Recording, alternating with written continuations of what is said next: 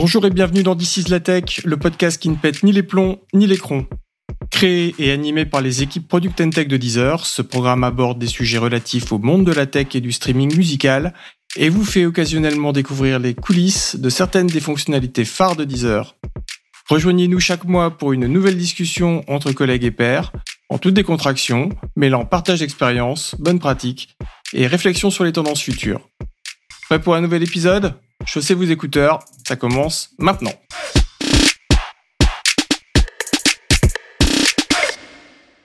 C'est reparti pour une saison de Diz la Tech.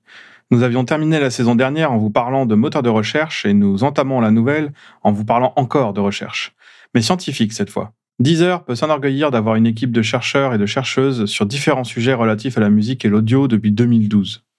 Qui compose cette équipe et comment travaille-t-elle? À quoi a-t-elle abouti? Que faisons-nous des résultats? Et enfin, quel intérêt pour une entreprise comme Deezer? Pour répondre à ces questions, Vincent et moi recevons Romain, Aurélien et Rodolfo. Laissons-les se présenter. Donc, je suis Romain Quin, je suis Head of euh, Research dans l'équipe euh, Deezer Research. Et donc, euh, j'encadre l'équipe des chercheurs et des doctorants de Deezer Research. Et puis, je pense qu'on va revenir un peu plus en détail sur ce qu'on fait plus tard.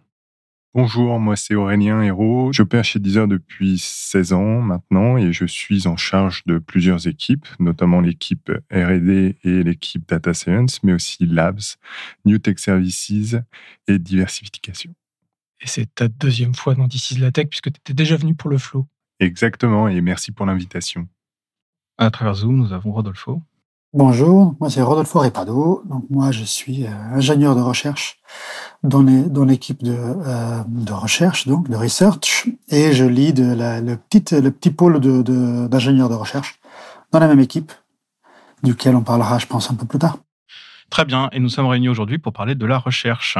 Que pouvez-vous nous dire sur euh, la recherche à Deezer Romain Alors, la recherche à Deezer, c'est une équipe qui travaille sur des sujets euh, un petit peu ouverts et un peu en déconnexion euh, avec la prod, des sujets à risque et dont le but, ça va être euh, bah, de développer des nouvelles applications de Deezer, des nouvelles, enfin, des nouvelles fonctionnalités qu'on pourrait utiliser dans Deezer ou du traitement de données qui pourraient être utilisées par d'autres équipes dans Deezer.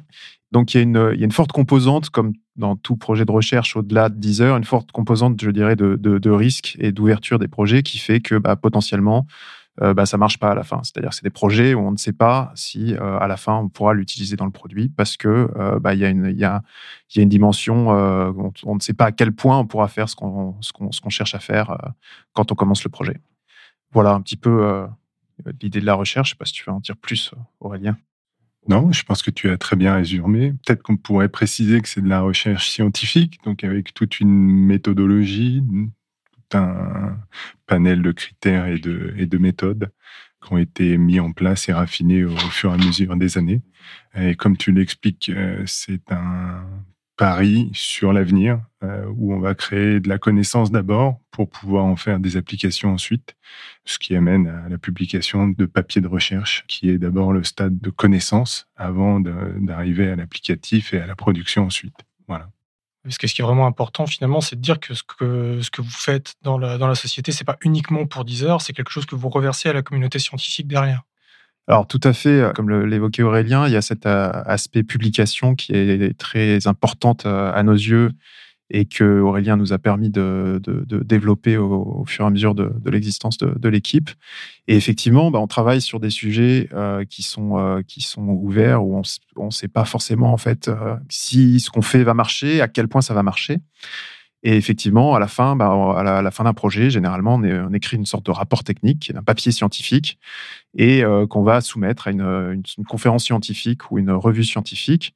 Euh, ce papier, euh, il n'est pas juste, voilà, il, part pas juste dehors comme ça. Il est évalué par les pairs, c'est-à-dire des gens qui sont dans le même domaine que nous et qui vont dire, bah, fait, cette recherche est de qualité suffisante pour être publiée dans telle conférence ou dans telle, euh, dans telle revue. Et elle est alors, euh, bah, l'article est alors publié à, la communauté. Et euh, donc, on partage effectivement euh, ces, ces, connaissances, ces travaux qu'on a fait. Et euh, alors, ça, peut paraître d'un point de vue d'une entreprise un petit peu bizarre de se dire, bah, on va partager des connaissances, on met de l'argent dans des gens qui font des travaux et puis qui à la fin en fait partagent le, le fruit de leurs travaux. Mais c'est aussi extrêmement important et ça permet justement de développer une connaissance globale. Et en fait, on l'a vu beaucoup ces dernières années dans le domaine de l'intelligence artificielle, où euh, bah, en fait les grandes boîtes euh, vont driver ce, ce, sujet-là, comme bah, on peut parler de, Google, de Facebook, euh, de OpenAI, qui ont des équipes de recherche dédiées, qui vont en fait publier beaucoup, et ce qui va permettre de faire transiter la, connaissance, et aussi du coup que, bah, que tout le monde puisse profiter de ces avancées et que effectivement nous on fait profiter euh, d'autres entreprises et puis la recherche publique de nos avancées mais en retour on s'attend à ce que les gens joue le jeu et qu'on en profite aussi. Et jusqu'alors, euh, dans ce domaine-là, en tout cas, c'est quelque chose qui, paraît assez bien marcher. Et en tout cas, pour, le, pour tout ce qui est connexe à l'intelligence artificielle, ça a aidé énormément à une progression très, très rapide. Pour revenir sur ce que la recherche fait, en fait, on a, des outputs aussi qui sont en interne. C'est pas juste publier des articles. On publie des articles, mais après, on essaie aussi de faire en sorte que ces articles et que ces, que ces résultats de recherche, parfois, quand ils sont pertinents pour l'entreprise directement, faire des prototypes en interne, présenter ces résultats aussi en interne et voir est-ce qu'on peut, d'une manière ou d'une autre, améliorer le produit avec la recherche. Et comment c'est venu, en fait, la, la, création de cette équipe au sein de Deezer? C'était une volonté dès le départ ou c'est quelque chose qui est venu par la suite? C'est pas quelque chose quand on commence une société où on va se dire euh, on va développer un département de recherche, etc. Même si on sait qu'historiquement, industriellement parlant, euh, les grandes entreprises sont dotées de, euh, de, de, pôles de recherche. C'est venu euh, d'une nécessité pour la société parce que à l'époque, et je pense qu'il faut recontextualiser un petit peu Deezer, c'était nouveau. Euh, la gestion de grands catalogues, la big data, c'était relativement nouveau en 2007, 2008, 2009, 2010 jusqu'à 2012 où on a décidé d'ouvrir un département de recherche et développement qui était plutôt orienté d'ailleurs sur le benchmark technologique plus que sur la recherche fondamentale. On pourra revenir euh, dessus. C'était une nécessité de rester compétitif. Et pour rester compétitif, et eh ben, et c'est une notion qu'on peut avoir dans, dans, dans, la recherche, il y a l'état de l'art, ce que tout le monde sait, la connaissance euh, globale. Comment on va plus loin?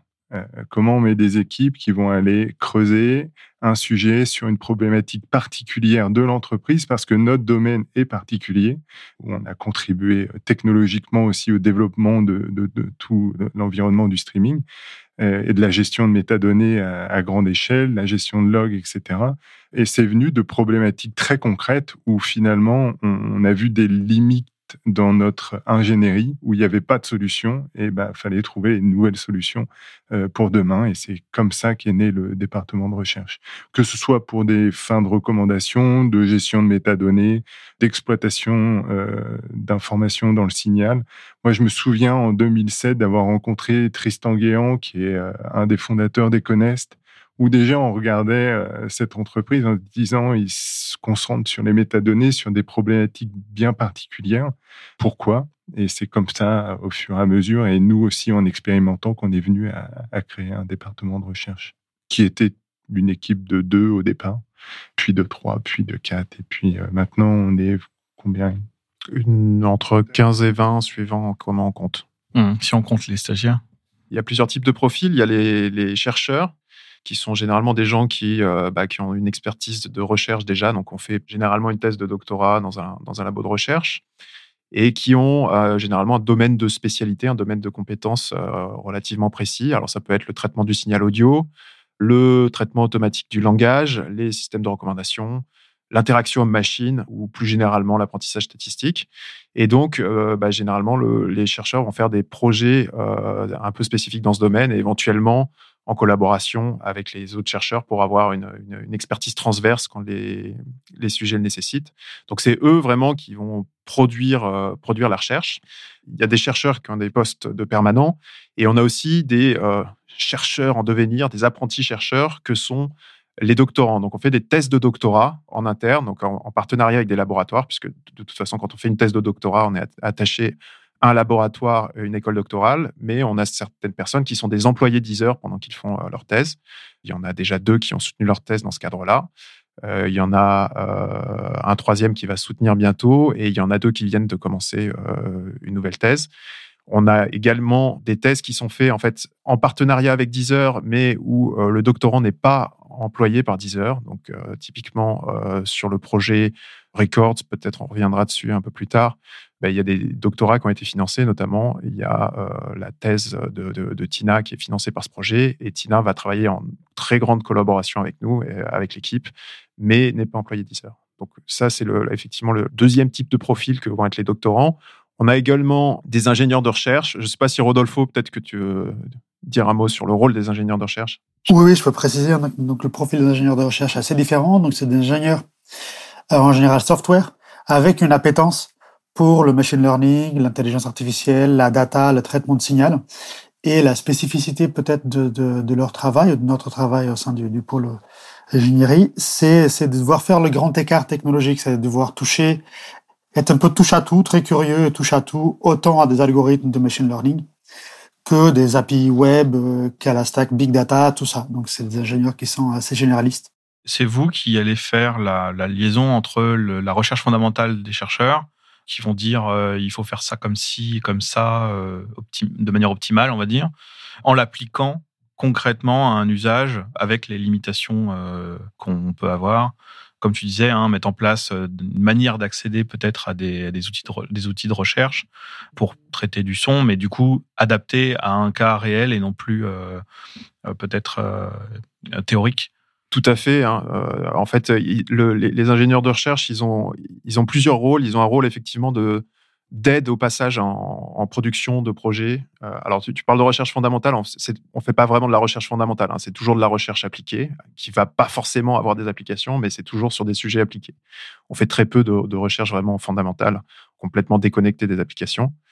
Et donc, quand effectivement on a un travail qui nous paraît être pertinent, puis bah, évidemment en collaboration avec les, autres équipes euh, plus proches du produit, qui, vont peut-être nous faire remonter des besoins vis-à-vis de ce projet-là, et bah, effectivement, les ingénieurs vont avoir un rôle de euh, passage en production de ces produits, puisque bah, ils ont une expertise sur, euh, sur les, problématiques de production que vont avoir vont pas avoir les chercheurs. Hum, comment rendre à l'échelle une solution technique qui été prévue pour tourner localement dans un environnement contrôlé, quoi. Tout à fait. Donc, tu donnes un très bon exemple. Par exemple, il peut arriver qu'on ait euh, des projets qui aboutissent à de l'extraction d'informations de, des pistes de musique. Donc, on, entraîne des, systèmes d'apprentissage statistique à euh, classifier la musique, par exemple. Et effectivement, bah, les, systèmes qui sont faits par les chercheurs, il faut euh, les, déployer en production à grande échelle sur tout le catalogue. Donc, effectivement, il y a une problématique de mise à l'échelle qui va être plutôt traitée par les ingénieurs. Alors, ils ont aussi un rôle de support de l'équipe et ils vont aussi, le plus possible, essayer de répandre des bonnes pratiques de, sur le code, d'avoir aussi, euh, parce que on a parlé de publication, mais généralement avec une publication, il peut y avoir aussi bah, de la publication du code qui va avec le avec le projet. Et effectivement, bah là, ils vont aussi intervenir sur euh, les, bonnes pratiques et puis l'expertise sur euh, sur la, partie plutôt développement logiciel. Ouais, et puis peut-être mettre en place des outils ou des environnements qui permettent aux chercheurs de travailler plus efficacement ou juste de pouvoir travailler tout court Oui, oui, ça c'est arrivé. Alors ça arrive effectivement, il y, a, toute une toolbox qui a été développée par cette équipe-là, qui effectivement euh, permet aux, chercheurs de faciliter leur travail. Euh, et voilà, donc ils sont, ils sont aussi en support de, des chercheurs. Et ils ont aussi un, rôle de développement de prototypes. Alors c'est peut-être un peu moins vrai maintenant qu'il y y a la nouvelle équipe Labs qui a un peu pris euh, ça en main mais ça a été vrai pendant longtemps et il y a tout un tas de, prototypes qui ont été développés, donc des prototypes de démonstration de, projets qui avaient été euh, développés euh, dans le cadre de la recherche.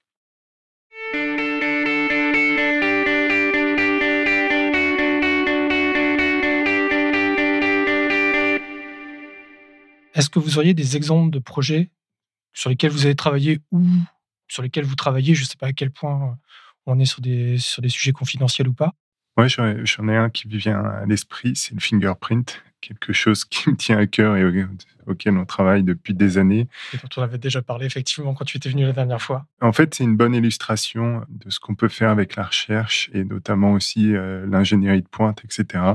Partir d'une problématique concrète qui est la gestion euh, du catalogue, des audios qu'il y a dans notre catalogue et à quel point ce type de technologie qui était déjà, euh, j'ai envie de dire, euh, au niveau de l'art euh, au moment où on l'a où on l'a implémenté, peut encore aller plus loin avec de nouvelles problématiques qui sont qui sont ben, en place aujourd'hui, typiquement avec la distorsion du son, les speed-up, les slow-down, etc., où euh, on va avoir des livraisons de, de, titres existants qui vont être accélérés ou, ou ralentis, où la, la, technologie qui était en place euh, a atteint ses limites où il a fallu aller plus loin, où on a monté euh, en place euh, voilà, un projet euh, avec Benjamin, Adolfo, l'équipe de Romain, pour justement résoudre ces problèmes et aller plus loin. Donc juste pour rappeler peut-être ce que ce qu'on appelle fingerprinting chez nous. C'est l'empreinte audio, c'est comment on arrive à reconnaître à partir d'une partie du signal audio un titre dans notre catalogue voilà, pour détecter des doublons, des choses en ce genre-là. Le bon exemple, c'est Shazam, euh, qui a été euh, une des j'allais dire, exploitations commerciales à grande échelle et grand public. Euh, pour ce qui nous concerne, c'est plutôt une orientation de gestion de catalogue approfondie, mais ça illustre parfaitement, un, l'état de la recherche, deux, aller un petit peu plus loin, et trois, et ça c'est une étape importante, c'est la mise à l'échelle qui est un challenge autant que, que la recherche en soi. Oui, au niveau de la mise à l'échelle, pour donner l'idée du problème à résoudre, il s'agit de trouver des doublons dans un catalogue qui est non seulement massif en, lui-même, mais qui augmente tous les jours. Donc, essayer de faire des choses aussi au temps réel que possible, même si le temps réel est un grand mot, mais essayer d'être toujours la, à, jour dans justement les clusters de, fichiers audio pour identifier des groupes, des doublons, des ressemblances et pouvoir, euh, avec cette information, et puis agir sur le catalogue. Il faut euh, savoir ce qu'on a, quoi. Et quelle est la meilleure manière après de le recommander, de servir pour pas recommander euh, deux tracks semblables, mais pas exactement pareils à la suite, par exemple, des choses comme ça. et puis peut-être faire du filtre anti-spam, je dirais. Tu parlais de slowdown, ça me paraît surtout associé à l'exploitation de de nos outils pour mettre en avant des, morceaux par les labels ou ça c'est des effets un peu émergents les speed up avec euh, des plateformes comme TikTok qui justement avaient des filtres à l'entrée on accélère le titre, ça, permet de passer les filtres. Euh, et du coup, il y a une certaine émergence de ce type de cas de figure, mais le, plus populaire, je pense que c'est les public domain, enfin le domaine public, euh, où n'importe qui peut nous relivrer euh, toujours la même track. Donc, c'est important de, de, de bien l'identifier pour des raisons de qualité, de recommandation, et puis après on peut on peut étendre avec euh, les phénomènes de fraude. Hein, et après il y a, beaucoup d'usages. C'est pour ça que euh, justement ce projet est un est une brique dont on voit pas trop, euh, j'allais dire l'exploitation directe d'un point de vue produit, mais qui est essentielle chez Deezer dans la gestion du catalogue et, des implications qu'il y a dans plein de fonctionnalités. Ouais, c'est faire en sorte de connaître notre catalogue, quoi. Au sens euh, le très très bien le connaître pour pouvoir mieux le manipuler, euh, comme disait Rodolfo, pour la recommandation et compagnie. Et c'est lors aussi de cette implémentation et de cette exploitation qu'on découvre aussi des nouveaux cas de figure euh, qu'on n'avait pas forcément euh, imaginé ou traité au, au, départ, qui nous permet justement d'aller plus loin et d'offrir d'offrir un système toujours plus performant à nos utilisateurs et à nos ingénieurs. Tout à l'heure, euh, Romain, tu parlais, euh, as parlé brièvement du projet Records. Peut-être tu peux nous en dire un mot?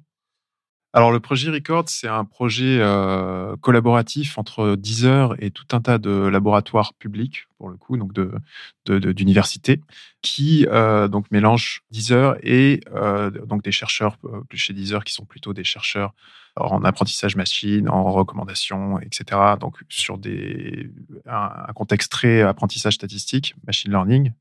Et euh, de l'autre côté, ça va être plutôt des, des sociologues et, euh, des géographes. Un labo, un labo de géographie.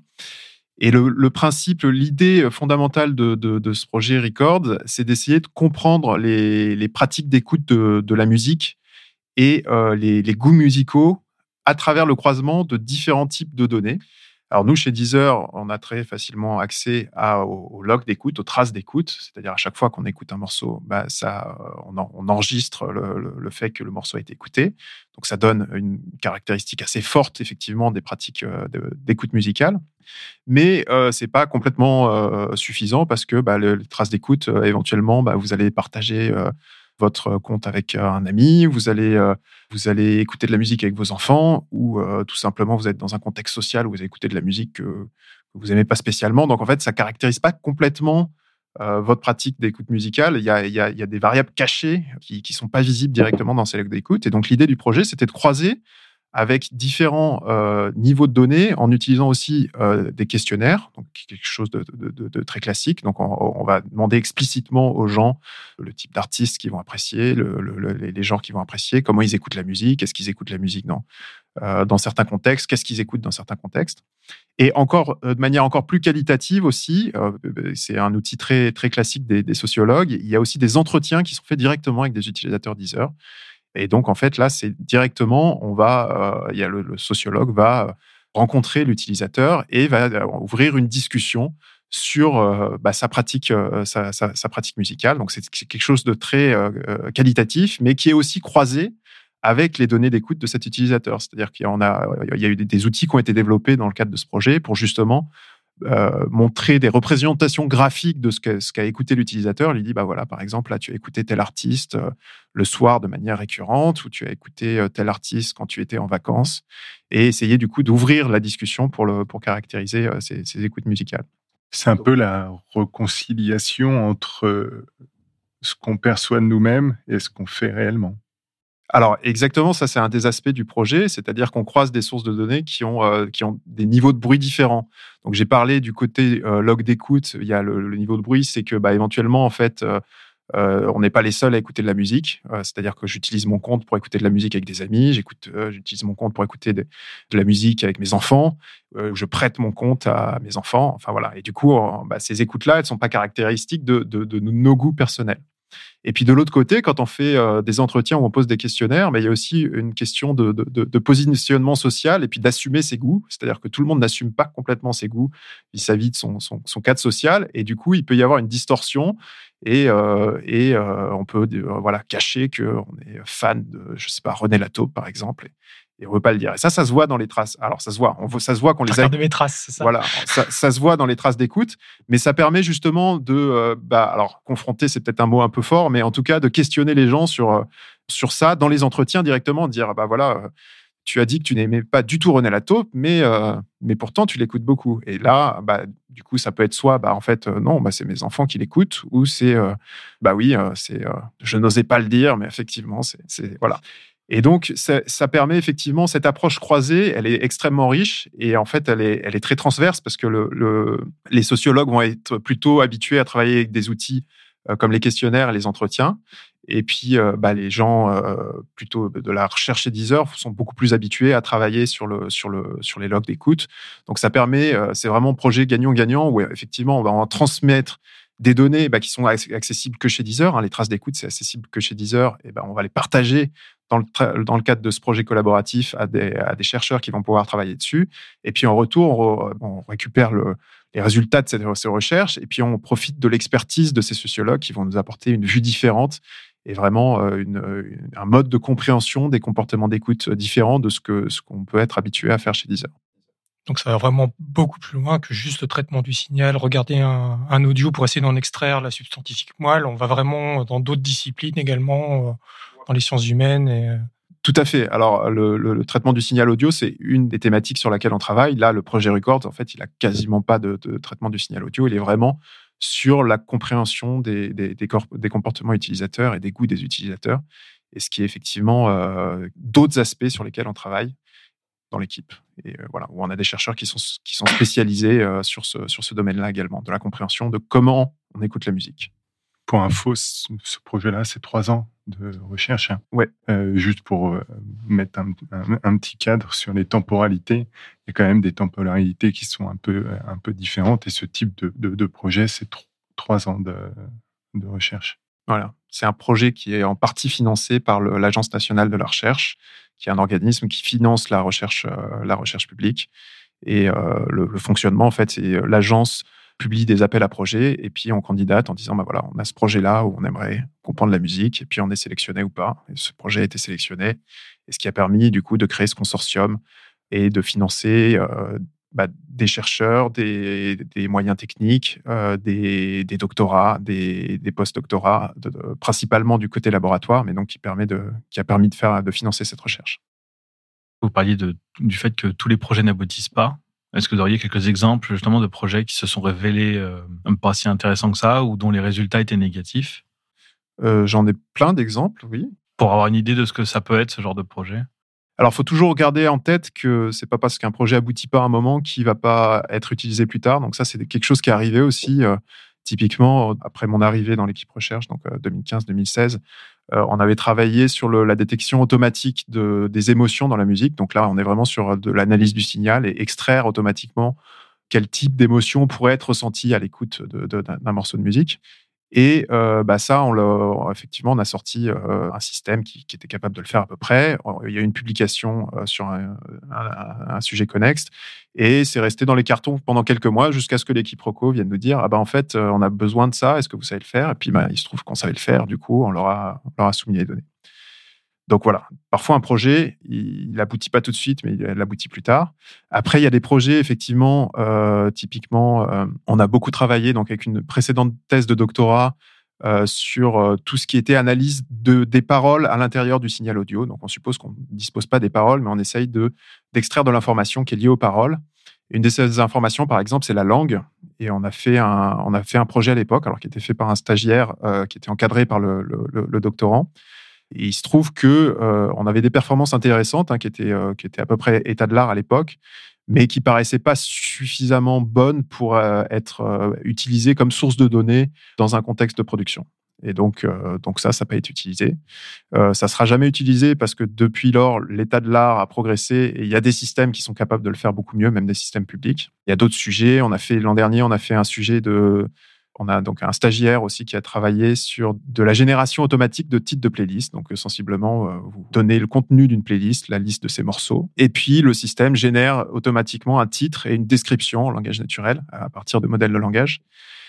Donc ça, on a quelque chose qui marchait pas trop mal, mais jusqu'alors, euh, bon, voilà, on n'en a pas, ça n'a pas été utilisé, même pour faire un prototype. Peut-être que ça le sera un, jour. On sait qu'il peut y avoir des demandes, mais voilà. Justement, tous les projets que tu as dans les cartons et que tu n'exploites pas, comment en fait tu peux trouver un débouché commercial sur ces technos qui ont été développés. Et New Tech Services est là pour répondre non seulement à ce qu'on a développé pour nous, mais aussi de ce qu'on a développé et qu'on n'a pas exploité ou pas encore, euh, et que d'autres partenaires pourraient avoir.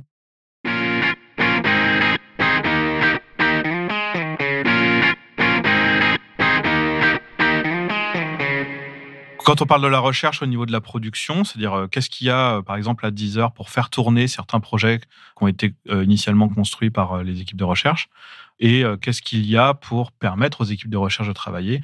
je vais prendre un exemple comme ça de mon chapeau, hein, vous me direz si c'est pertinent ou pas, mais par exemple, la recherche utilise beaucoup de machine learning, qui utilise beaucoup du matériel type GPU et compagnie. Bah, est-ce que vous avez ce type de matériel? Comment vous l'exploitez? C'est quoi les infrastructures typiques de la recherche aujourd'hui et de la production pour ce que la recherche aurait pu produire euh, initialement Parce que c'est peut-être différent.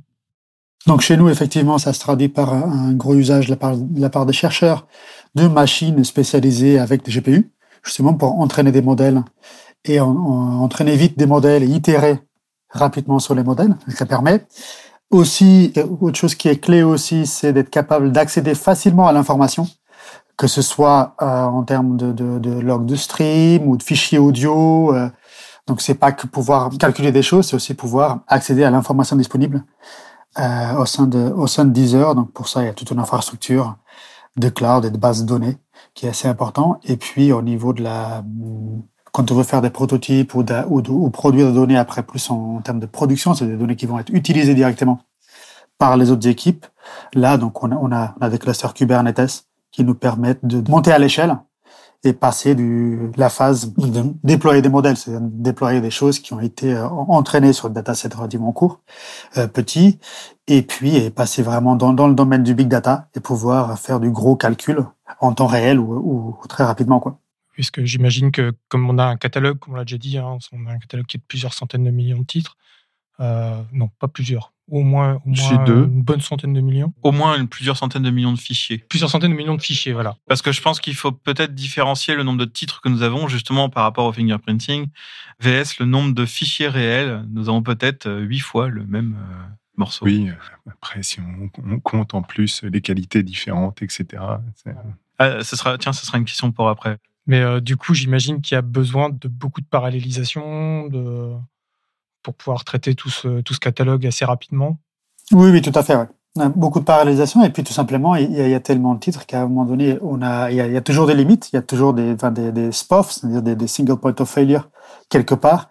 Et donc le, le défi engineering, c'est travailler avec les outils disponibles pour traiter le plus vite possible et, jongler avec les contraintes en quelque sorte. Je pense que le vrai travail de l'ingénieur, il est, il est ça. On fait jamais quelque chose euh, du vide, sauf si on démarre une, une entreprise avec, euh, avec une, une infinité d'argent. Mais dans le monde réel, on jongle avec les contraintes et on essaie de, on essaie de faire le mieux possible pour adresser des, des besoins métiers avec l'infrastructure en place. Vous traitez euh, l'ensemble du catalogue systématiquement ou vous faites, euh, par exemple, euh, de l'analyse uniquement sur, alors je ne sais plus comment on appelle ça en interne, mais sur le, le, le top 200 000 ou ce genre de truc? C'est les deux typiquement pour le fingerprint, il y a une nécessité de traiter l'ensemble du catalogue. Euh, pour d'autres euh, systèmes, euh, de la classification, du calcul de mood, on va plutôt prioriser sur, sur du top, justement pour des raisons d'efficacité. Après, un titre n'est pas écouté, est-ce qu'on a besoin d'avoir sa métadonnée de mood? Voilà. Aujourd'hui, on a, on a fait des choix. Il y a un certain nombre de systèmes qui travaillent avec l'intégralité du catalogue, d'autres avec une partie seulement. J'allais dire, dès qu'on arrive à de l'exploitation en production, tout va être choisi pour être le plus efficace possible dans un contexte et dans un environnement particulier. Donc, on va essayer d'adopter la meilleure stratégie. Après, on n'a pas toujours du premier coup la meilleure stratégie et on, et on itère euh, comme tout ingénieur. Mais voilà, c'est un peu, c'est un peu l'approche qu'on a. Et vous travaillez sur les fichiers livrés par les providers? Ou est-ce que vous travaillez aussi avec les fichiers qu'on peut réencoder? Parce que tu disais, on a les fichiers en plusieurs versions, parce qu'on a les, les flags qui nous sont fournis, mais on a aussi les versions MP3, 128, 320, voire d'autres. Ça dépend vraiment de la tâche, ça, ça, ça, dépend de sur quoi a été entraîné tel ou tel modèle et quelle est la qualité qui est nécessaire à tel ou tel modèle. il y a toujours un trade-off, plus, plus le fichier est gros et plus il y a de données, plus, plus le traitement associé est long. Et, et, donc là encore, on jongle avec ces contraintes-là. Et puis, et puis, il y a plein d'algorithmes qui n'ont pas besoin d'un FLAC, qui marche très bien avec du, avec du MP328. Et donc, on peut, on peut se permettre de le faire tourner sur des, des réencodages de fichiers. D'accord. Donc, on peut gagner euh, juste en, en, en ciblant les bons fichiers. C'est intéressant. OK. Alors, on le disait, on, les, les, recherches que vous, que vous faites sont, sont publiées la plupart, enfin, j'imagine la plupart du temps. Est-ce que vous publiez aussi les, le résultat sous forme de code? Alors, en vrai, je connais la réponse partiellement puisque je sais qu'on a des choses qui sont publiées en open source. Comment sont gérées les publications de notamment des modèles? Est-ce que c'est des modèles qui ont été entraînés uniquement sur du public? Est-ce que c'est des choses qui ont été entraînées aussi sur des choses dont on n'a pas forcément les droits en tant que telles Puisque on, le rappelle, hein, Deezer, on est juste euh, on fait pas ce plat, c'est-à-dire qu'on a des fichiers qui ne sont pas à nous, on les met à disposition, mais on paye des droits à, à des à des ayants droit. Comment ça se passe au niveau, au niveau publication de ce qu'on fournit à l'extérieur? Juste avant, je voudrais préciser, toutes les exploitations qu'on fait sont en accord avec euh, les ayants droit. Enfin, il n'y a pas d'exploitation euh, sauvage. Tout a été encadré. Euh, on sait ce qu'on a le droit de faire, ce qu'on n'a pas le droit de faire. Donc, juste pour préciser ce point-là, tout est fait en accord avec nos partenaires, même à des fins de recherche. Après, pour ce qui est la partie open source, c'est, j'ai envie de dire, reproductibilité des résultats, parce qu'il y a eu une crise dans le milieu de la recherche il y a quelques années où euh, beaucoup de publications, euh, on avait du mal à reproduire les résultats. Et il, y a eu, pas mal de changements où euh, maintenant il y a vraiment, vraiment beaucoup de rigueur sur la, la possibilité de reproduire. Après, voilà, ça dépend aussi euh, le contexte dans le sens où on n'a pas forcément accès aux, mêmes infrastructures. Donc un chercheur tout seul et euh, un chercheur au sein d'un grand labo n'aura pas forcément accès aux mêmes machines. Mais voilà, il y, a quand même une nécessité de, fournir euh, à la fois le code et d'utiliser des datasets publics. Après, tu me diras si je me trompe, mais je pense qu'on est un peu dans ce cadre-là aujourd'hui. Alors, effectivement, sur l'aspect reproducibilité, c'est quelque chose de, complètement fondamental pour la recherche, parce que si euh, vous publiez un papier, mais que vous ne donnez pas moyen de reproduire euh, vos résultats, ça donne beaucoup moins de valeur à, ce, à, à cette recherche. Alors, la question des données, elle est assez euh, fondamentale, surtout en musique. puisqu'effectivement le contenu est copyrighté et potentiellement, bah, si on fait des choses sur du contenu copyrighté, hein, qui serait que, même sans entraînement, que euh, bah, de l'évaluation sur, sur des bases de données privées, et ben ça, ça rend très difficile effectivement bah, de, de, de, partager les résultats. ça c'est vrai hein, sur l'audio, mais pas que. Hein, typiquement le, sur les données, les données d'utilisation, en fait, on peut pas publier comme ça les données d'utilisation des, des, utilisateurs. Donc, dès qu'on fait des travaux sur ces données-là, ben, on est obligé de faire une sorte de compromis pour euh, bah, synthétiser ces données et, éventuellement publier quand même des données, mais qui respectent bah, la vie privée des gens. Pour revenir sur le, donc avec la plupart de nos papiers, effectivement, s'il y a du code qui est impliqué pour reproduire les expériences, on essaye de fournir le code. Ce code-là a vraiment un intérêt que pour les gens qui veulent euh, bah, euh, exploiter les résultats du papier, reproduire les expériences du papier. C'est pas euh, pas forcément des outils. il est arrivé aussi qu'on soumette des, choses qui soient beaucoup plus proches d'un outil qui puisse être réutilisé pour beaucoup d'autres choses. Je pense notamment à, à qui était donc un outil pour faire de la séparation de sources, qui est sorti et qui était à peu près état de l'art quand il est sorti il y a quelques années, en 2019, et qui nous semblait être un manque à la communauté. C'est-à-dire qu'il y a beaucoup de gens qui n'étaient pas directement dans la séparation de sources, mais qui potentiellement pouvaient utiliser la séparation de sources dans leurs travaux de recherche pour faire d'autres tâches, par exemple de la transcription automatique sur partition, extraire une partition de musique, euh, ou de l'analyse spécifique de la voix euh, chantée. Et euh, il y avait, donc on connaissait à peu près l'état de l'art. nous, on avait une expertise sur la séparation de sources. Et cette expertise, elle n'était pas forcément répandue dans le milieu. Donc on s'est dit, ben, en fait, on va, on a, alors en fait, c'est dans le cadre de projets internes, on avait entraîné des modèles. Et on se rendait compte que ces modèles avaient beaucoup de valeur dans la communauté scientifique et qu'il était intéressant du coup de les partager, sachant que euh, en interne, on avait un petit peu de difficulté aussi à euh, bah, se dire bah, ça a de la valeur directement pour Deezer, on peut les utiliser directement. Et c'est comme ça qu'on en est venu à euh, bah, publier ces modèles qui ont été utilisés très largement dans la communauté scientifique et je dirais même bien au-delà de ce qu'on s'imaginait. Et alors, il y, a, y a eu un, effet, un phénomène assez rigolo aussi, c'est que les gens dans Deezer se sont rendus compte qu'on avait ces outils-là, ces modèles-là entraînés une fois qu'on l'a sorti. C'est-à-dire ça a créé euh, de la prise de conscience même au sein de, de Deezer et euh, il y a eu des initiatives d'ailleurs suite à ça. Alors, il se trouve que la séparation de sources est quand même très difficile à utiliser dans le cadre de Deezer, notamment pour des questions de droit euh, à négocier, puisqu'en fait, quand on fait la séparation de sources, on recrée un nouveau master à partir d'un master. Donc, il faut, euh, bah, il faut négocier des droits spécifiques avec chaque label si on veut faire une application de karaoké, qui a toujours été un gros souci, effectivement, dès qu'on a voulu sortir des applications de karaoké. Mais il y a quand même une initiative et il y a eu une application de karaoké qui été. Euh, qui est, sortie euh, sur un catalogue très très restreint, qui était sorti pour quelques mois autour de Noël. Et voilà, donc il y a eu, euh, il y a eu un effet, euh, donc partage à la communauté et large utilisation, mais aussi il y a eu une sorte d'effet, euh, d'effet boomerang intéressant sur Deezer. Enfin, moi, j'ai l'impression que depuis que je suis chez Deezer, en fait, vous faites des trucs tout à coup, effectivement, comme tu disais, tu as des sujets qui sortent tout à coup, tu vois Splitter qui arrive et tu fais waouh Avec quand même, ça calme. C'est aussi un peu choisi aussi parce que la R&D attire beaucoup et euh, si on demande trop de prod à une équipe R&D, bah, n'as plus le temps de faire de recherche. Donc euh, ça, on l'a compris euh, au début où finalement tu développes des outils et puis après tu te retrouves à les maintenir. donc ce qui est ce qui est normal, on a envie de dire, mais en fait c'est pas un cycle de recherche. Un cycle de recherche, il y a un moment où tu transfères la connaissance à d'autres équipes et c'est plus à, à toi de le maintenir. Et euh, donc c'est pour ça qu'il y, a le côté un peu parfois pas super mis en avant. C'est voilà, il y a des raisons euh, derrière pour avoir ces temps longs et, et, c'est sûr qu'on sort pas non plus un splitter euh, tous les trois mois.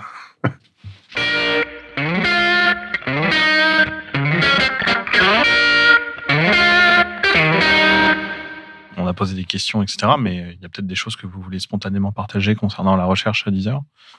Moi, il y a une phase que j'aimerais partager, c'est le début de la, la, mise en place d'une équipe de recherche. En fait, c'est, enfin moi, tel que je l'ai vécu, c'est euh, assez euh, difficile en fait. Pourquoi? Parce qu'en fait, le, le coût d'initiation, enfin mettre en place ces projets, le temps long, et notamment quand on vient d'une start-up où tous les temps sont très courts, tout va très vite de commencer à changer de, de, référentiel, de commencer à, se projeter dans des projets où euh, bah, la première étape, c'est peut-être une publication, c'est de la connaissance. On voit pas tout de suite les exploitations directes dans le produit. Donc au niveau d'un management, et c'est aussi des, des, projets qui sont parfois longs et, et, dur à porter. Mais si on arrive à passer, j'ai envie de dire, cette étape euh, d'initiation où euh, l'équipe se met en place, les projets se mettent en place, les premières publications et les premières exploitations, c'est là où, euh, et tu l'expliquais avec Splitter, et je pense que c'est assez révélateur, une fois qu'on voit ce que ça peut donner, les portes s'ouvrent et tout de suite, tout le monde veut faire de la recherche. C'est, ça, c'est assez intéressant comme, euh, comme évolution dans, dans, la société parce que ça aide aussi la société à se projeter. Et notamment quand on est une start-up. Il y a beaucoup de start-up qui se montent et le département de recherche, c'est pas forcément le, le, focus initial. Mais une fois qu'on l'a mis en place, c'est aussi, euh, bah, par exemple, avec des contrats chiffres. Des contrats chiffres, c'est un engagement de trois ans vis-à-vis d'un candidat. Il faut, pouvoir se projeter, il faut pouvoir porter, euh, apporter de la pérennité à tous ces projets. Et je trouve que ça aide vachement la société aussi à se structurer autour des, trois temporalités qui sont le, court terme, le moyen terme et le long terme. Et le long terme, bah, porter des sujets pendant trois ans, voilà, faut, faut des gens, faut faut un mental et euh, voilà. C'est intéressant ce que tu dis parce que c'est vrai que par rapport aux startups, pour avoir fait quelques boîtes dans ma carrière, en fait, je crois que Deezer est la première que je fais où il y a un vrai département de recherche. C'est-à-dire qu'il y a toujours dans, dans, certaines sociétés, il y a des gens qui essaient de faire passer des projets qu'on a montés pour essayer d'avoir du crédit impôt recherche, mais en réalité, euh, c'est vraiment, vraiment de la pure application de, de, la feature qu'on essaie de, de, faire évoluer. Et c'est vrai que c'est la première fois que je suis dans une société où il y a vraiment un département de recherche qui travaillent avec des universités, qui montent des, projets. Alors, certes, c'est de la recherche appliquée, mais euh, effectivement, sans forcément avoir un, but ultime euh, d'arriver dans le produit. C'est-à-dire que c'est vraiment de la recherche pour faire avancer les choses.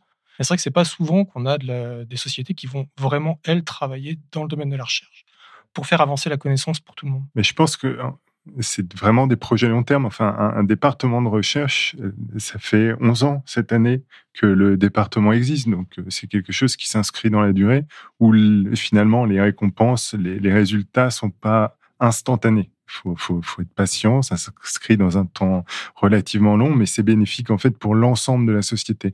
L'aura que ça va apporter à la société, euh, l'enrichissement que ça peut avoir de côtoyer des chercheurs, des points de vue différents, et t'en parlais avec le projet Records, sur un même sujet où nous, on va l'aborder d'un point de vue très industriel, finalement, euh, très, euh, très commercial, euh, sur une exploitation produit euh, de features, etc., d'avoir ces gens qui vont avoir un regard complètement différent va aussi nous permettre de construire une vision complètement euh, différente et enrichie d'une même problématique. Et c'est pour ça que j'encouragerais toute startup à mettre le pied à l'étrier. Et qu'est-ce qui a permis de convaincre? Tu as une idée de peut-être le truc qui a permis d'avoir le déclic et qui a convaincu qu'il fallait faire ça? Quand on a commencé la reco notamment, et en fait, qu'on s'est confronté à des problématiques complexes de métadonnées où finalement, on avait beau mettre en place tout un tas d'algorithmes pour avoir la meilleure euh, recommandation, euh, on se confrontait à des problématiques de métadonnées qui ne dépendaient pas de nous, qui dépendaient de l'industrie. L'industrie n'était pas forcément mature, ni standardisée, il n'y avait pas forcément le DIDEX et ce genre de choses, où on en est venu à se dire la seule source de confiance aujourd'hui, c'est l'audio sauf qu'on n'a pas la connaissance. Euh, il va falloir créer cette connaissance. Donc, on a trouvé tout un, tout un tas de systèmes open source et on en revient à l'open source qui nous a permis de commencer, en fait, et puis se rendre compte que bah, ça répondait pas à l'ensemble des problématiques et qu'il fallait aller encore plus loin. Et je me souviens du stage de Remina sur la classification speech music. Pourquoi? Parce qu'on avait une problématique de catalogue qui est qu'on nous livre des audiobooks comme des musiques. C'est-à-dire, la métadonnée nous dit non, non, c'est une chanson. Mais en fait, dans la réalité, ça ne l'est pas. Et comment on va pouvoir arriver à détecter euh, de manière quasiment sûre que c'est un audiobook, c'est en faisant un classifieur qui va exploiter l'audio. Et c'est ce genre euh, d'applications et de problématiques qui nous ont permis de, de monter tout ça. D'accord. Et tu en aiguille, du coup, après, creuser un peu plus loin, toujours plus loin? Et on va aller sur les moods et on va se dire, eh ben finalement, est-ce qu'on pourrait ajouter encore des métadonnées qui sont quasiment inexistantes sur, euh, sur, le, sur le catalogue Et de fil en aiguille, on, on a construit l'équipe de recherche et ses exploitations? Très intéressant en tout cas. J'ai peut-être une dernière question. Où est-ce qu'on peut retrouver éventuellement des papiers que vous avez, que vous avez sortis? Est-ce qu'il y a des, des, endroits où on peut euh, aller lire des choses, voir des choses? Alors, on a un site de recherche qui, normalement, est à peu près à jour sur les, nos publications, qui est research.deezer.com. Et voilà, là, normalement, on a un accès à tous les papiers qui ont déjà été, euh, qui ont déjà été publiés. Donc, je pense qu'il y en a entre une quarantaine et une cinquantaine depuis le, le début de Deezer.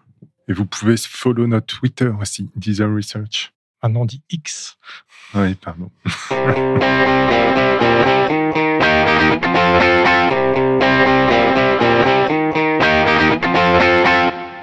On va passer à la deuxième partie. On parle de coups de cœur et de musique. L'idée, c'est de nous partager euh, des coups de cœur, euh, soit de votre vie complète, soit juste de votre journée ou de vos dernières semaines ou de vos vacances, puisque ce serait le thème. Alors moi, récemment, il y a un morceau de Lawrence qui est sorti, qui s'appelle I'm Confident That I'm Insecure, que j'aime beaucoup. Alors j'aime beaucoup Lawrence. Et voilà, je conseille, euh, je conseille très fortement ce, ce titre. Pour ma part, euh, je suis tombé sur l'album de Bromance, qui est de l'électro euh, assez sympa. voilà, c'est mon coup de cœur du moment. Et j'écoute aussi beaucoup de podcasts. donc j'invite à tous ceux qui, qui écoutent et découvrir Albert Moukébert que j'ai découvert cet été, qui a des podcasts très intéressants. Donc moi, donc je comme Romain et, euh, et peut-être Aurélien, donc je rentre de vacances et donc j'ai des enfants en bas âge. Donc j'ai écouté pas mal de chansons avec mes enfants. Donc c'est toi qui avait euh, qui écoute René Lataupe alors Non, alors c'est pas René Lataupe. Moi j'ai là justement le, le coup de cœur, c'est peut-être un peu fort, mais en tout cas, la, la musique m'a marqué ces derniers temps. Et eh bien, c'est les, les, les, chansons de Aldebert, qui est un peu le haut de gamme de la musique pour enfants, qui est vraiment très très bien, et notamment Mortel Adèle, qui est très très bien écrit. C'est c'est une excellente chanson. Donc voilà, donc Aldebert est dans mon cœur. Apparemment, il faut qu'on réponde aussi. Euh, très récemment, j'ai écouté Bad Bad Not Good. Je ne sais pas si vous connaissez, c'est un mélange de jazz et d'électro qui est vraiment pas mal. Moi, en ce moment, je suis dans une période où je réécoute des choses et en ce moment, je réécoute beaucoup de choses à base de, avec les Sparks.